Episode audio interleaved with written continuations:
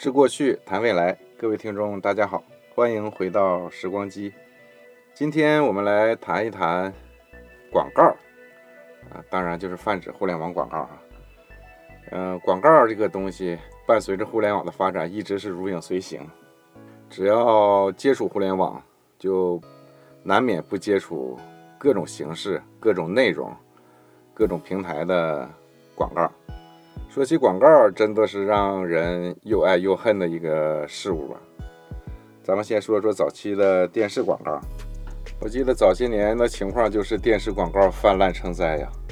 为此，当时的主管部门广电总局可能还出，好像还出台过一些相关的政策法规和实施方案。呃，印象最深刻的就是黄金时间不插播广告吧。但是这类我就归结于不咸不淡、不三不四、不痛不痒的呃一些话吧。呃，这破广告当时的形式监管可能也不是太严格，包括色情啊、准色情的成分也比较多，监管手段也也不是太也也很低。结果就是看了广告，有些时候都不知道它的产品是什么，让你看了。真是一头雾水。然后呢，就是各种的电视剧和以各种形式来插广告，嗯，硬往里插的那种，简直就是有点强奸民意的意思。特别是电视剧哈，一集要分个两三节，一个多小时的电影哈，也也也得分个上下集来插播一段广告。嗯。因为，因为我们国家也没有进行这个电视或者是电影分电影分级，这个全国观众哈都在看这个各种形式啊，呃，各种内容的广告，甚至当时还有一些香烟品牌都纷纷上岸来做广告，乱七八糟的烟草软广软广告，那真是不仅是在地方台，在央视也是满天飞。后期我觉得就是网络广告这一块抢占了他们的市场之后，他们才有这也是也是相关部门的监管力度加大吧，才有所有所遁形吧。当然了，我不是从事广告行业，对于广告行业的操作啊流程和内幕，我也没有什么权利或者是水平来评断。我只是从一个消费者的角度来出发，来评判一下。广告对于普通大众或者是受众的一个影响，当然，对于我或者是听众朋友们来说，最熟悉的莫过于互联网广告了。伴随着互联网门户的发展，眼球经济的发展，广告始终是走在了最前沿吧。当时各种浏览器，包括什么 IE 啊、网景啊，哎，网景浏览器大家还记得吗？呃，已经好多年不更新了。这个浏览器是应该是互联网最早的浏览器了吧？啊，这扯远了哈。当时所有的浏览器都支持这个 Java 脚本语言，是吧？和其他的一种其他的一些脚本语言。呃，Internet 开发浏览器时哈，就禁止广告，不就完了吗？但是偏偏不，人家说了，允许开发人员自由使用。这一孕育巨大潜能的工具是为客户提供完整的解决方案。呃，结果就是打开任何一个网站，各种什么弹窗啊、信使啊、什么分飞字儿啊、弹窗什么 Flash 啊，各种广告。那个时代的带宽可真是不高啊，也就是半兆的、一兆、两兆的那种 AD 的宽带，这点流量可能大多数都用来走广告了。进而就是产生了一种叫什么广告拦截吧。三六零当年是不是就是靠这个来有一个很大的一个呃发展亮点，就是保护你的电脑免受广告的干扰。很多有名的互联网大企业当时可能都有这种滥投放广告、滥弹出广告的黑历史吧。三七二幺实名啊。包括新浪啊、百度啊，都做过一些强制弹出广告的一些程序，或者是嗯，把这个程序起了一个名字，那恶简直的非常的恶心了。呃，这就产生了另一个问题哈，就是怎么绞杀网页广告。刚才我也提了三六零的一些尝试器，我记得有一个叫 MyIE 的，MyIE，最近我还查了一下，它好像就改名叫蚂蚁浏览器了。他就是在三六零之前提出，就是说能通过简单的设置就能拦截，呃，广告，就网页上的广告。呃类似于这种的浏览器或者是插件，浏览器我用的不多，但是插件当年我应该用了不少。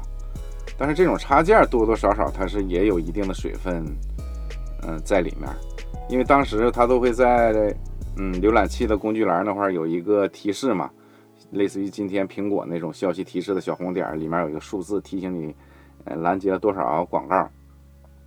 那平时我们上普通的网站的话，弹出多少广告，多多少少也是有理解或者是有预期的。你关了几个广告，其实它也就不是太弹了。但是你按了这种广告拦截程序或者是插件的话，它就会，你看它里面那个数字就会非常快的增长。上了没有十分钟、二十分的网那个网，它可能就浏览了不到十分钟、二十分钟的网页，它可能就。报告你拦截了几百条，甚至是上千条的广告，呃，我觉得这里面这个水分也是非常的多，呃，自我觉得从那个时候开始，这个广告与拦截广告在浏览器或者是在桌面端这个战争吧，一直都是存在的了。广告泛滥的重灾区，嗯，不仅仅是在 IE 或者是或者说浏览器端吧。当时的各大论坛也应该是受害者。我记得，特别是聊天室啊、论坛呐，在后期走下坡路的时候，那广告特别泛滥。进入聊天室里，一共两个人在聊天，十个人在发广告，是吧？呃，在这种重压之下，我觉得也是各种论坛和。聊天室倒闭的一个原因之一吧，我是这么认为的。呃，因为在那个时期，大家还在逛聊天室和刷论坛的听众可能还有所体会。进去了，那十篇帖子，很大一部分都是在发广告，可能到后来都发展成一种网赚项目了。当时也不具体了解这种东西应该是怎么收费或者是怎么赚钱的哈。但是，嗯，现状就是各种广告满天飞。呃，这种情况可能一直持续到现在吧。最近的一个一则消息就是，猫扑在四月份发布了关闭，呃，发布新帖子的这么一个公告，里面很大一部分原因就归结于在论坛内现在广告泛滥。猫扑是一个当年多么火爆和经久不衰的一个论坛呢？它的大杂烩一直是很多网民的一个。呃，集散地吧，如今也暗暗淡的退出了历史舞台吧。这时候我也想起了另一个非常有名的网站，叫第九城市，这个大家一定不陌生。嗯，它是国内第一个网络虚拟社区，在没有各种大型网游啊，或者是代理网游之前，谁还没上第九城市？呃，煮过面、钓鱼、玩果园。打猎还有挖矿吧，是不是？在那里消磨时间的小游戏，是不是？我记得煮面非常经典，是不是？啊，后期他们的网站内容里面也大量的充斥着一些无用啊或者是垃圾的广告。我觉得后来移动互联网的发展，可能广告的主要关注点和战场不在桌面端了，桌面端的这种垃圾广告的情况才能有所好转。啊，但是又促成了移动互联网的另一个现象，就是大家纷纷开始不是讨厌垃圾广告了，是要争抢广告了，而变成了一种，嗯，可能随着自媒体的发展，变成了一种恰饭呢，或者是各大平台，嗯，烧钱或者是主要的资本来源之一了。哪个平台都得都得依靠这个广告商来提供一部分的资金，而自媒体呢？同样是在平台上最基础的收入就是流量变现嘛。所谓的流量变现，最基础的这个构成就是广告商投放的广告嘛。突然发现广告在消费者心目中的形象不像以前那么消极、背面或者是黑暗了。我也说不清这种转变是怎么在一夜之间发生的，但是结果就是现在在移动端的也好，或者是在各种内容平台也好，广告成为了一个积极向上，或者是一个或是资本力量的一种表现形式。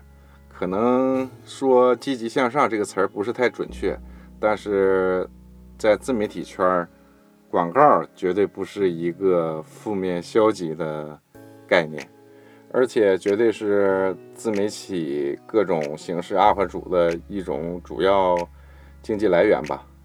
无论是平台给予的基础流量，还是自己的恰饭厂商。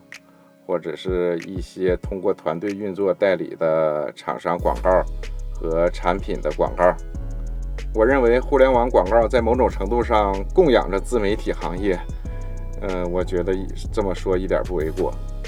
就是我觉得现在的自媒体圈子，除了内容付费之外，可能也就只有广告收入这一个单一的收入来源了吧。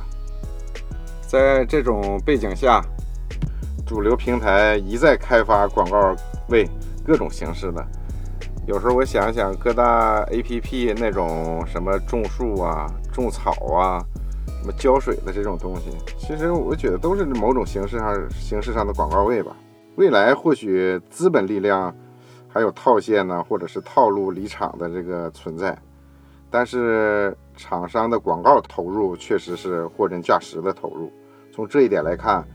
互联网广告还是有光明的未来，自媒体行业也应该有稳定的收入吧。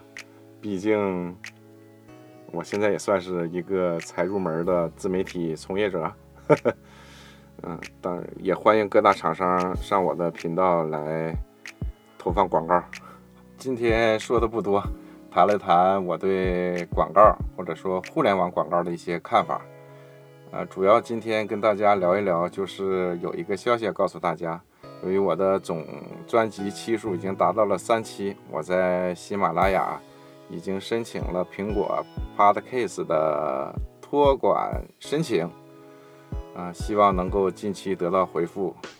虽然说我觉得我的频道内容不是那么干，表现形式也不是那么流畅，但是我希望在我平淡的生活中增添这么一点。